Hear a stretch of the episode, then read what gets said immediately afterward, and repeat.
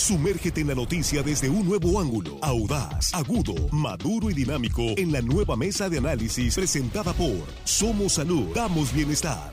Tu salud es lo más valioso, pero también debes cuidar tu economía. Ven a Somos Salud. Te ofrecemos más de 30 especialidades médicas, análisis clínicos, rayos X, lentes, tomografía, servicios dentales y mucho más. En Tres Ríos, La Conquista y Barrancos. Consulta solo 350 pesos. Somos Salud. Damos bienestar.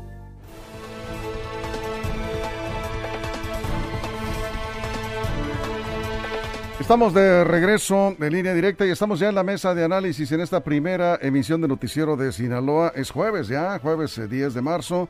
Gracias por continuar con nosotros.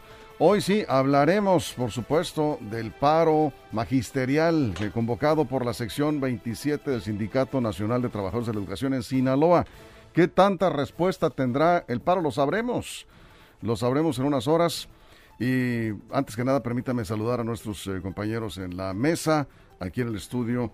Jesús Rojas, muy buenos días. ¿Qué tal, Víctor? Buenos días. Buenos días para los compañeros y buenos días para el auditorio. Pues sí, de nuevo, otra escaramuza más en este conflicto entre la autoridad educativa y los sindicatos. Así es.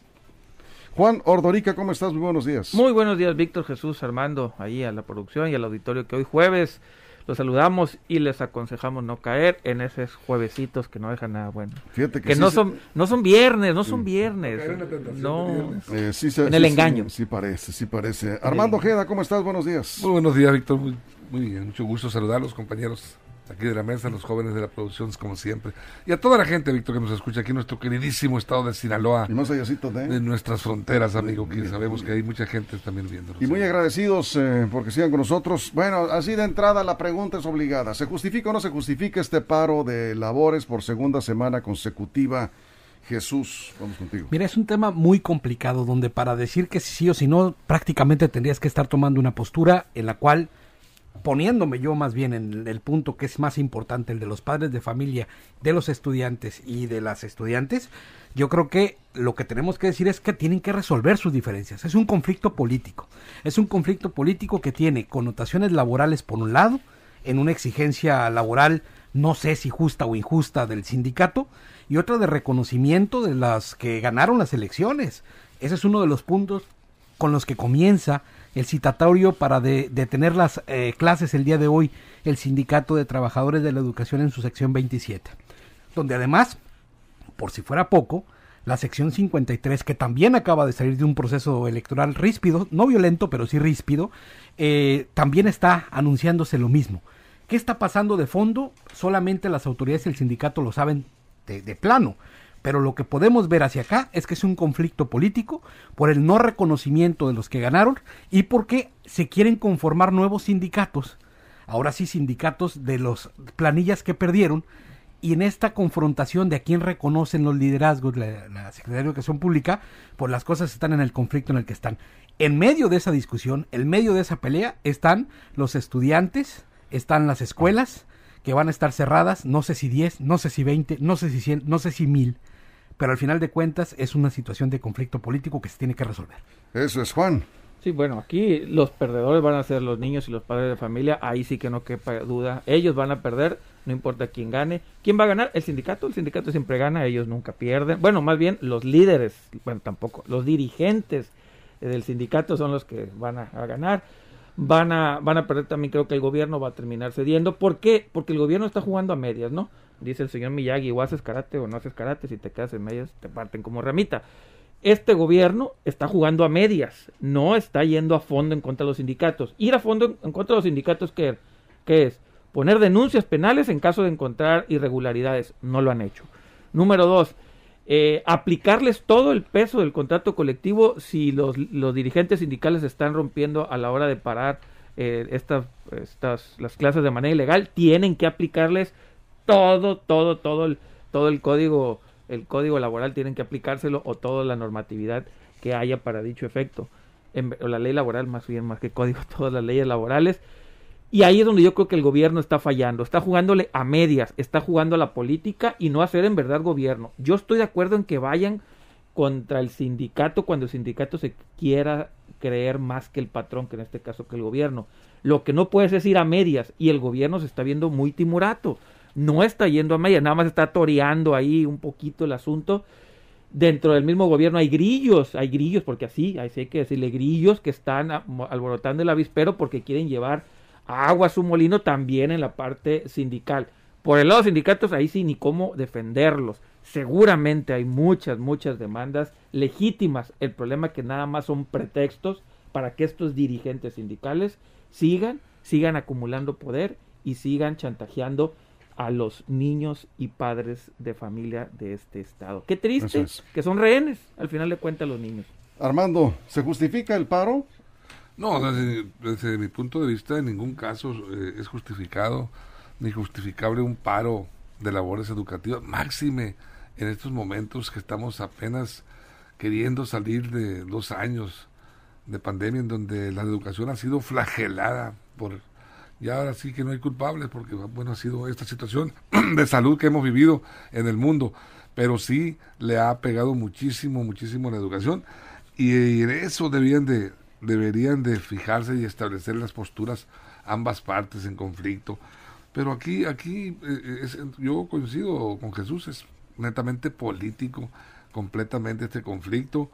Es por supuesto que cuando hay una complicidad histórica entre gobierno y sindicatos como lo ha existido en el magisterio con los gobiernos federales y estatales, no, no aquí en Sinaloa, en toda, en toda la República, y cuando empiezan a, romperse esos esquemas de complicidad, pues surge, empiezan también a aflorar los, eh, los conflictos, empiezan a, las desavenencias a surgir y es donde pues las partes empiezan a medir su fuerza. Aquí yo veo una eh, un reto prácticamente del sindicato para con el gobierno del Estado, como para decirle, te estás como envalentonando mucho, eh, ¿hacia dónde vas? Vamos a ponerte un, vamos a fijar posturas y a medir fuerzas a ver si es cierto que me vas a a, quitar los privilegios que tenemos, porque son muchos privilegios, la verdad, que el magisterio ha tenido, y en este caso aquí en Sinaloa... Los dirigentes. Bueno, sí. No, no el magisterio, los Pero a nombre del magisterio, por los dirigentes. Y, Pero, eh, Juan, eh, eh, la mayoría de los maestros los apoyan a los dirigentes, por eso están ahí, son cabeza del grupo,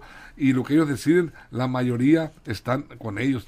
Vamos a ver cómo se comportan en este paro que, que hoy al, que convocaron eh, para hoy y mañana. Sí, en un momento vamos a tener reportes eh, de más adelante, en la segunda parte de la mesa, a ver qué tantos maestros se han concentrado en las oficinas de la CEPIC, tanto en las oficinas centrales en Culiacán como en las oficinas de las eh, coordinaciones regionales. Y ahí nos vamos a, vamos a medir qué tanta convocatoria, qué tanta respuesta tuvo la convocatoria.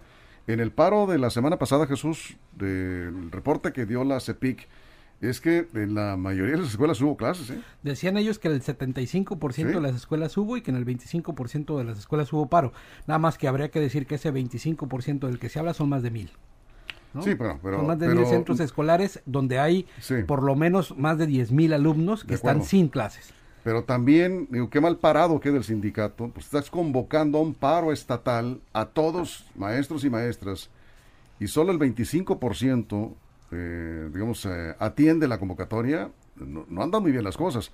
O por otro lado hay que decir que también hay que reconocer la, el alto sentido de responsabilidad de las maestras y maestros que aquí nos han llegado algunos mensajes, han perdido mucho tiempo ya, hay, mucho rezago con sus alumnos, están preocupadísimos porque pues, no, no, no va ni siquiera bueno, no se ha cumplido en algunos casos ni el 35% de los de los eh, contenidos, o sea, perdón, nada más termino, de los contenidos, y dicen las maestras, es que cómo voy a, suspender clases si, si, lo que quiero es más tiempo con los alumnos. Hay niños de tercero de primaria que no saben leer, hay niños de cuarto o quinto que no saben hacer las... Eh, las operaciones mínimas elementales hay, hay muchachos de prepa que hay gente que hay niños muchachos que están en, en, en, la secundaria que no tienen los, la suficiencia académica en temas de matemáticas y el rezago educativo en Sinaloa es grandísimo eso producto de la pandemia y del rezago educativo que ya había además en esta, en este, en esta entidad, que se trabajó, pero que no se logró.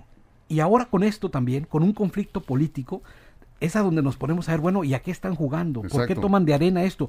Y yo la verdad que no quisiera ponerme de un lado o del otro, porque al final de cuentas los conflictos políticos no solo se tienen que entender con el manual del arte de la guerra, donde vas por todo o te quedas con todo, porque para eso hay procesos democráticos que se deben de cumplir, porque es un tema de legitimidad, es un tema de legalidad y por supuesto que es un tema de política. no se trata de estar de un lado o de otro, sino de la razón, de lo que debe de ser. Y No, aquí- es que para ti, Armando, la razón puede ser un- un- dos o tres puntos. para mí la razón es la educación, Lo que para otros eh, son La- sus derechos la necesidad laborales. de recuperar el tiempo perdido. No, pero permíteme, o sea, para ti la educación, de acuerdo, yo estoy de acuerdo contigo, ¿eh? Pero también es válido el punto de vista de los, de los No, dirigentes sindicales y de los derechos laborales. Lo que no veo es un pliego petitorio con eh, tintes laborales. Aquí más bien es un asunto de control político, como bien lo dice Jesús. Sí, ahí está, ahí está, ahí hay una de las peticiones importantes yo que, que yo creo que destrabaría esta situación. El- esta sección eh, 27, ¿sabes qué está pidiendo? Principalmente la destitución del subsecretario de Educación Básica Horacio Lora. Eso es lo que están pidiendo. Sí, pero, pero la- desde la CEPI dicen, ¿por qué me vas a imponer condiciones? Si este me funciona, este funcionario está dando los resultados, es de mi confianza, está trabajando bien. Entonces el sindicato dice, no nos conviene, no, no nos interesa, nos arrebataron esa posición. Es un, es un jaloneo por una posición. Este, esta situación, para mí, tiene mucho que ver en este conflicto. Bien, antes de la pausa, sí, Juan. No, no, eh. Eh, bueno, antes de la pausa, vamos, vamos con Blanca Peinado para, porque ya en algunas oficinas de servicios regionales de educación ya se están haciendo presentes los maestros y, y nos están reportando también muchos vehículos en la CEPIC, Culiacán. La Es van a decir, tomar. van a tomar la, la CEPIC. Bueno, por lo pronto convocaron a un plantón a manifestarse. Y si son muchos, pues se va a salir de control este movimiento. Este ya lo hemos visto en otras ocasiones. No hay liderazgos así muy sólidos que, que permitan llevar o encauzar estas movilizaciones por la vía pacífica. De pronto se desbordan los ánimos, ¿sí? Así que, bueno, yo creo que vamos a ir a la pausa, ¿no? Vamos a ir a la pausa y en unos momentos vamos a enlazar a Blanca Peinado. Vamos a ver que tenemos ahí en la CEPIC, también eh, en las oficinas centrales en Culiacán. Y estamos hablando precisamente de este paro. ¿Se justifica o no el paro de labores docentes, la suspensión de clases a la que está convocando la sección 27 del CENTE en Sinaloa? Una pausa en radio, regresamos, nos quedamos aquí sin cortes en Facebook y en YouTube, en nuestras redes sociales. Continuamos. Información confiable, segura y profesional. Línea directa. Información de verdad. Con Víctor Toro. Mos 4290. Buena la cuaresma en ley. Válido al 11 de marzo. Recibe información de verdad con la nueva aplicación de línea directa. Ágil, moderna, interactiva. Infórmate desde tu celular en cualquier momento y lugar. Descarga la nueva aplicación de línea directa. Información de verdad para iOS y Android.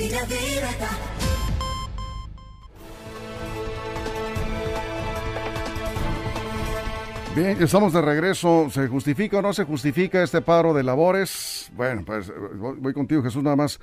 Acá, eh, nos- José Mario Cadena.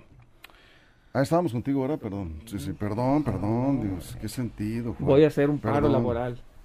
perdón. Voy a hacer un paro laboral. En demanda de la A ver, este, la vez que por no pedir, pedir perdón se hace un bronco, yo perdón, yo lo reconozco. Pero eh, eh, dice José Mario Cadena, empresario, ¿sí? Fue, o es presidente de Codecín, es presidente de Codecín, ¿verdad? José Mario Cadena, Ex. eh, expresidente de Codecín, ¿sí? Y empresario. Qué lástima que los maestros estén pensando en un paro en lugar de pensar en cómo recuperar el tiempo perdido. Andamos rezagados y solo piensan en su beneficio.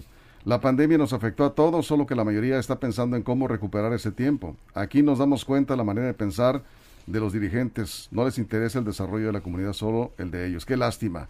Dice, pues yo creo que muchos estamos de acuerdo en, eso. En el sentido que ahorita lo que se trata, Juan, es de recuperar. Si, si yo fuera maestro en este momento, tuviera un grupo, pues estuviera preocupado porque no llevas ni siquiera el 25 30% de los contenidos y no has tenido el tiempo de trabajar con los alumnos. En momentos en que ya decía Armando, la CEPIC está convocando a regreso a clases presenciales, estos salen con un paro, pues yo como maestro estaría muy preocupado, ¿no sé. Sí, y- ahorita decían los maestros ahí en nuestra red, escucha, no, no son los maestros, voy a seguir insistiendo, es la dirigencia de, o los burócratas sindicales los que están haciendo esto. La mayoría de los maestros en el paro anterior estuvo en clases dando la cara, porque ellos saben, saben las carencias que están teniendo.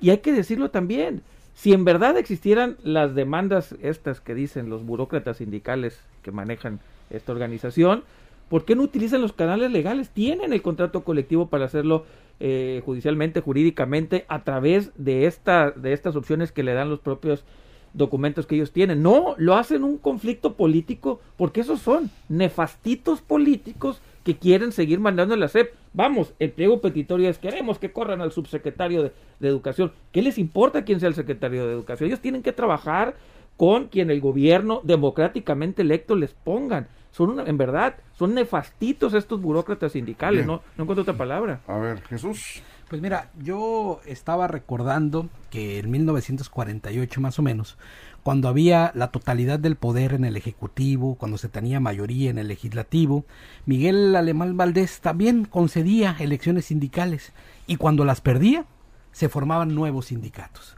Y nació, por ejemplo, ahí la figura del líder charro de León. ¿no? Estas figuras, justo cuando no se puede llevar eh, por buena causa las representaciones sindicales, llevaron a grandes paros que terminaron en verdaderas tragedias, con la intervención del ejército y otras, y otras instancias, porque al final la vida de los trabajadores también es un asunto que en México se ha respetado durante mucho tiempo. Y yo diría, el problema hasta donde lo estamos viendo, por supuesto que cae en manos de la sección que está tratando de parar la educación en Sinaloa. Pero hay que pensar también que desde la Secretaría de Educación Pública hay funcionarios que piensan con la misma mentalidad sindical, que así como reclaman hoy, estuvieron también interviniendo en los procesos selectivos de los sindicatos, metiendo incluso hasta las esposas ahí. Es decir, eh, agarraron de arena de conflicto un espacio que no tiene que ser para tal cosa. El tema, por eso digo, es que es muy complicado poderle dar la razón a uno u otro, cuando la razón debe de imperar para que la educación se dé en la mejor de las causas, sin ver ángeles o demonios de por medio. Eso es Armando. Es lamentable que las aulas escolares sean convertidas en un ring político. Así lo estamos viendo. eh, esta confrontación gobierno, autoridades educativas y, sindicato, así lo estamos viendo. Y desgraciadamente un solo sector es el afectado. Así de claro son los niños. Eh, yo insisto, insisto y lo he reiterado mil veces y lo voy a seguir diciendo. No es posible que no piensen en esta, en esta situación que estamos viviendo en materia educativa, en estos retrasos que estamos viviendo, en, en esos deseos de, de retornar a la realidad, a la normalidad y que los niños vuelvan a su algarabía, a, su, a sus aulas, a recibir sus enseñanzas como están acostumbrados por lo menos los que ya estaban en proceso educativo. No, ahí estamos en un pleito. Por lo pronto, aquí, la 27, la realidad es que están pidiendo el, el cese de su secretario de Educación Básica, pero también, por otro lado, eh, está la sección 53, que ahí está el acecho también, y también con las, eh, con las uñas ya listas para el pleito. Eh, eh, ellos van a, si estos logran que, que destituyan con su presión a Horacio Lora, al subsecretario de Educación Básica, por la 53 va a querer que, que despidan al, al Istecín, al director de Istecín, que también están confrontados con ellos. Y así se va yendo entonces de chantaje en chantaje. ¿A dónde vamos a parar, como dice la canción? Porque va a ser cosa de nunca terminar si empiezan a, a negociar situaciones de esta naturaleza. O el otro funcionario, ¿cómo se llama? El, el de la, que puso, el que tiene ahí a su esposa también en las planillas. Ah, ¿Cómo se llama? De- tiene un nombre. el, de- Ah, el director. Teodosio, ¿no? Teodosio, Teodosio, Teodosio. también Teodosio, ahí está. Eso es. Bueno, pues aquí eh, también hay que decir que el sindicato, la sección 27 del CENTE, ha estado eh, enviando información a los padres de familia y creo que es justo que se, que se conozca porque pues aquí, eh, si, aquí no estamos cargados hacia ningún lado, simplemente estamos dando niños. opiniones. Si estamos a favor de algo, es a favor de la educación. Y estar a favor de la educación es Y estar que a haya favor clases, por supuesto. ¿no? es estar a favor de los niños. Y claro, y no puedes estar, no puedes decir, sí, de, de manera mentirosa y demagógica, estoy a favor de la educación y luego haces un paro. O sea, eso, eso, eso no está bien. Evidentemente no estás a favor de la educación y solamente estás buscando proteger tus intereses sindicales, ¿no? ¿sí? O, o decir, estoy a favor de la educación, pero sigo las mismas prácticas Sí. de entregar plazas, otorgar nombramientos cuando no se deben de dar Sí. y de la contratación de personas que no han cu- cubierto lo necesario para estar ahí.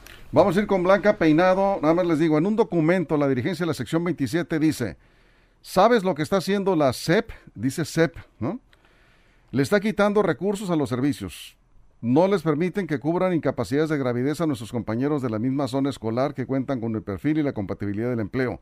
Envían nuevos ingresos cuando ellos participaron para obtener una plaza, no para cumplir, para cubrir un interinato.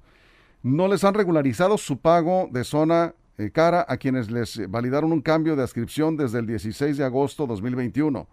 No han dado seguimiento a una propuesta presentada por la sección 27 para la regularización de los eh, compañeros que cuentan con plaza diferente a la función que desempeñan. Este es el, el documento que están haciendo llegar. Son las razones que presenta la dirigencia de la sección 27 del CENTE. ¿Cómo está la situación en las oficinas? Tengo entendido que estás en las oficinas de servicios regionales de la CEPIC en Los Mochis. Blanca, vamos contigo. Efectivamente, Víctor, aquí nos encontramos desde las 8 de la mañana y han empezado a llegar eh, desde esa hora precisamente maestros. Hay buena convocatoria, hay que decirlo, se encuentran alrededor de unos 300 maestros. Eh, algunos están al interior de estas oficinas y otros están por fuera y siguen llegando. La mecánica que están anunciando a través de un sonido es que a las 9 de la mañana estarán dando un posicionamiento oficial por parte del sindicato eh, y todos los maestros que se están eh, pues aglutinando, ¿no? Eh, llegando a este lugar pues para hacer este paro, como ya mencionabas, por varias razones que ellos argumentan no se les respetan por parte de la autoridad, según los maestros del CENTE 27, y es lo que los trae a este paro de, de labores programado para el día de hoy y también para el día de mañana. Víctor, si hay eh, convocatoria, por lo menos eh, se puede estimar eh, que se repita el 30 o 40% de la, del paro anterior y han adelantado que sí hay descuentos ya anunciados por parte de la Secretaría de Educación Pública del paro del 3 del 3 de marzo, que esperan que en esta quincena pues no les llegue completo el cheque, porque están recibiendo esas notificaciones. Víctor, es lo que está transcurriendo aquí en las afueras de la Secretaría de Educación Pública y Cultura en AOME. Muy bien, no hemos podido hacer contacto con eh, Carola, eh, está en la CEPIC, eh, hay también demasiada gente, pues ahí están llegando los maestros. Blanca, muchas gracias. Buenos días. Buenos días. Pues no son pocos como se decía, ¿no? No, no son tan pocos. Ya se están organizando, de alguna manera Así es. esto está escalando y eso es preocupante porque entonces lo que vamos a ver para adelante es más parálisis, más tiempo sin clases y al final de cuentas este asunto se tiene que resolver porque se tiene que resolver. Imagínate Sinaloa que sea uno de los pocos estados en el país, si no es que el único, que tenga problemas de educación por conflictos sindicales laborales. De México. No sería al estilo Oaxaca. No sería la primera vez. Michoacán de hace tantos años, ¿no? A ese a ese nivel están las cosas. Ah, eh, dice acá, eh, es inconcebible poner en riesgo la ética profesional hacia el servicio docente por situaciones personales, las cuales reprobamos como magisterio. Eh, también dice, yo no estoy de acuerdo en el paro, dice, pero si hay irregularidades en la CEPIC, deberían investigarlas. Ojalá nos dijera a qué tipo de irregularidades se refiere. Ayer le preguntamos a Graciela Domínguez, la secretaria de Educación Pública y Cultura, ¿van a descontar el sueldo a los maestros que no asistan a clases? Hoy y el viernes y la respuesta fue clara, no, no se pues les va a descontar. Pues también mal gobierno. A ver, sí. Eh, ¿Tú crees que esta es una mala decisión? Totalmente. Yo creo que no, ahorita, no, yo, creo, que sí, porque repito, están jugando a medias. Están dicen que van a enfrentar a los sindicatos porque lo han dicho que no quieren que los sindicatos sigan mandando, pero lo enfrentas a medias. No, aplícales todo, todo lo que te permite la ley, hazlo. Si no te vas a quedar a medias y te van a partir como una ramita. A ver, Jesús. yo por el contrario creo que esta medida que toma Graciela marca la voluntad de sentarse con las partes a dialogar. Las guerras y los conflictos, pues cuando son en arena y en tierra de nadie está bien, pero cuando hay de por medio niños, lo mejor que deben de hacer es la negociación, la, política, hacer uso del arte de la política para poder resolver un asunto por la sana paz y no por esa guerra que te deje pues muchos muertos. La autoridad no puede negociar la ley. Bueno, la ley no, Estoy de acuerdo que la ley no se negocia, simplemente la ley establece, Armando, pues eh, sanciones claras cuando hay eh, incumplimiento, ¿no? Aquí eh, está administrando políticamente un conflicto el gobierno del estado y no es Graciela, ¿no? Ya sabemos que aquí las decisiones pues, las toma el gobernador, por supuesto que sí, el gobernador del estado, que le está apostando al diálogo no a descontarles el sueldo. Y yo le preguntaba por qué, Armando, le preguntaba a Graciela ayer, ¿por qué no van a descontar el sueldo a los maestros que no se presenten a dar clases? Y me decía, porque ellos no tienen la culpa del el capricho de, eh, bueno, no lo dijo así, capricho, pero de, las, de la posición muy personal de la dirigencia de la sección 27 que está mintiendo a la base. Eso fue lo que dijo ayer. Entonces se ve muy claro el, el, conflicto casi personal, directo entre el líder y la secretaria si eso Sí. dice Graciela, pues no son los maestros, no culpo, no puedo, no puedo descontarles el día no laborado porque no son culpables. Pero por supuesto que sí, sí lo son, si no acuden a cumplir con sus obligaciones para los que están contratados y este, dañando de alguna manera, insisto, vuelvo con la educación, pues yo creo que sí. Pero el problema está en empezar a descontarles el día. Si les descuentan estos dos días a estos maestros, la negociación en igual de flexibilizarse y llegar a un buen acuerdo se va a tensar más. ¿Por qué? Porque al que le pegas en el bolsillo le duele más. Ahí es donde duele y si le empiezan a descontar, olvídate, este pleito va para más. Bueno, a ver, yo creo que está muy claro. Aquí el conflicto, el origen del conflicto, 30 segundos lo voy a decir, y ya lo hemos comentado, es que el sindicato quiere seguir teniendo el control de la CEPIC. Así es. Punto. Ese es el problema. Lo habían hecho, sí. Los gobernadores anteriores, pues daban prácticamente manga ancha. Y los secretarios, pues lo que hacían era administrar. Yo, creo, yo Eh, creo que el conflicto va un poco más allá de eso. ¿Ah, más allá? Sí. A ver. Es eso que dices, Sí. y aparte que hay otros intereses para formar otros sindicatos y que sean otros los que tengan el control con las mismas prácticas. Es decir, Desde es un el tema gobierno desde- también lo están. Motivado incluso desde el gobierno por algunos actores que se dejaron ver, que se hicieron visibles durante los procesos de elección. Entonces, es cierto, es para el control del sindicato en las mismas canonjías De la CEPIC. absurdas de, de toda la vida, controlando las, en la Secretaría de Educación Pública, cosa Sí. que no debe ser. Pero el problema es que hay una parte, hay Ahora- otra parte también, que quiere exactamente lo mismo, pero con otras denominaciones. Bueno, yo no sé qué tanta fuerza pueda tener esa, esa idea, pero lo que sí sé es que el gobernador del estado, Rubén Rocha, no debe ceder un solo paso, no dar un paso atrás en el control ¿sí? de la educación. Es Pero a el, nadie, el gobierno del Pero estado. tampoco pueden motivar Es- la generación de- de- de- del nacimiento de un nuevo sindicato. eh, Porque no, si no. se ve que la mano del gobierno, entonces el conflicto Yo no, yo no veo una intención así. Creo que se dio durante el proceso electoral, pero está muy claro dónde quedó la dirigencia sindical, en manos de quién quedó. Y eso se debe respetar. Sí, por supuesto. Claro, ¿no? por supuesto, claro. En fin, vamos a ver qué tanta respuesta tiene este paro. Parece que sí, sí hubo respuesta. Vamos a ver. Vamos a mirar cuántas clases, cuántas escuelas se quedaron sin clases hoy. La CEPIC dará a conocer el reporte oficial. Nos vamos, Nos conclusión. vemos, Juan. este, nomás cumpleaños de la doctora Marisela Félix, nos escucha siempre, Ah, entonces le, manda- ah, Muchas le mandamos un felicidades abrazo a la doctora. Marisela Félix. Y bueno, conclusiones de que ojalá en verdad entiendan, no lo van a hacer, pero ojalá entiendan que los niños, los niños es lo más importante. Bien, Armando, nos vamos. Ahí, ahí es donde el punto esencial. Los niños, no olvidemos, necesitan a los maestros Sí. en sus aulas, ¿A quién afectan con la suspensión de clases? A los niños. completamente. ¿Quién piensa en los niños? Esa es la pregunta. Yo creo que el gobernador está perfect- perfectamente consciente de lo que está pasando en Sinaloa, es su materia, es su tema. Así es. Él viene de la educación y sabe, porque ha escrito muchos libros al respecto, que lo más importante es mantener las escuelas abiertas. Es que espero que para allá vayan los esfuerzos. Y bueno, no se descuentan los maestros porque le están apostando a que se, Al que- se mantenga el diálogo y esperemos que haya cordura en ambas partes. Bien, nos vamos. Gracias por su compañía. Gracias en nombre de toda la producción. Pásenla bien. Somos Salud, damos bienestar. Presentó la mesa de análisis, nueva edición en evolución que suma valor. Conéctate en el sistema informativo más fuerte del noroeste de México. Línea directa con Víctor Torres. Esto fue Línea directa. Información de verdad con Víctor Torres. Información confiable con fuentes verificadas y seguras. Línea directa. Información de verdad con Víctor Torres. Esta es una producción de RSN, el grupo de comunicación más fuerte de Sinaloa.